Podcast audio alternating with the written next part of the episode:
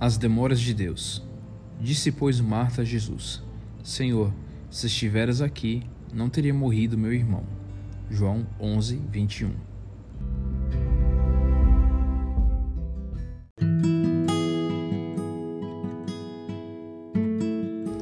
Em seu livro From Death to Birth Da Morte para o Nascimento, Edmund Stanley traz um poema sobre a traumática experiência de Victor. Depois de ser traído pela esposa, ele vaga pelas ruas, sem rumo, até encontrar-se num lugar deserto nos limites da cidade. Enquanto lágrimas caem de seus olhos, Victor olha para o sol poente no horizonte distante. Sozinho ele olha então para cima e clama: Senhor, estás aí? E o firmamento lhe responde: Endereço desconhecido.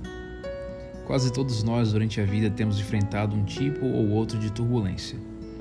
Talvez um período de crise pessoal, um telefonema no meio da noite com más notícias, um acidente, os traumas de uma separação, golpes aparentemente cegos, ou talvez um período de perplexidade, em que julgamos que nunca poderíamos emergir do vale da sombra da morte, momentos em que todo o suporte da vida parece ruir.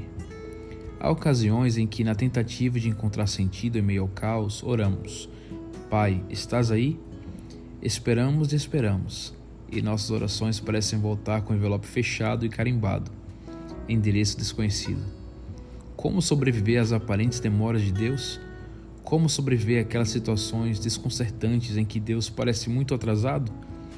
Maria e Marta mandaram um recado urgente: Senhor, está enfermo aquele a quem amas.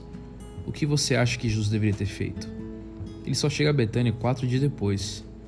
Por que não veio imediatamente? Ou porque não curou o amigo à distância, como já fizera.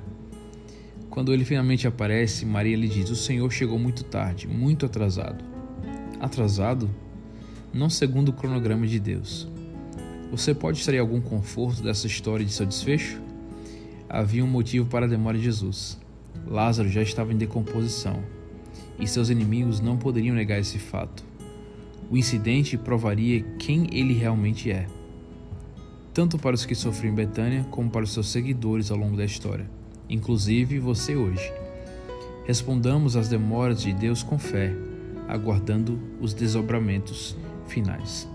Ellen White afirma: como as estrelas no vasto circuito de sua indicada órbita, os desígnios de Deus não conhecem adiamento nem tardança.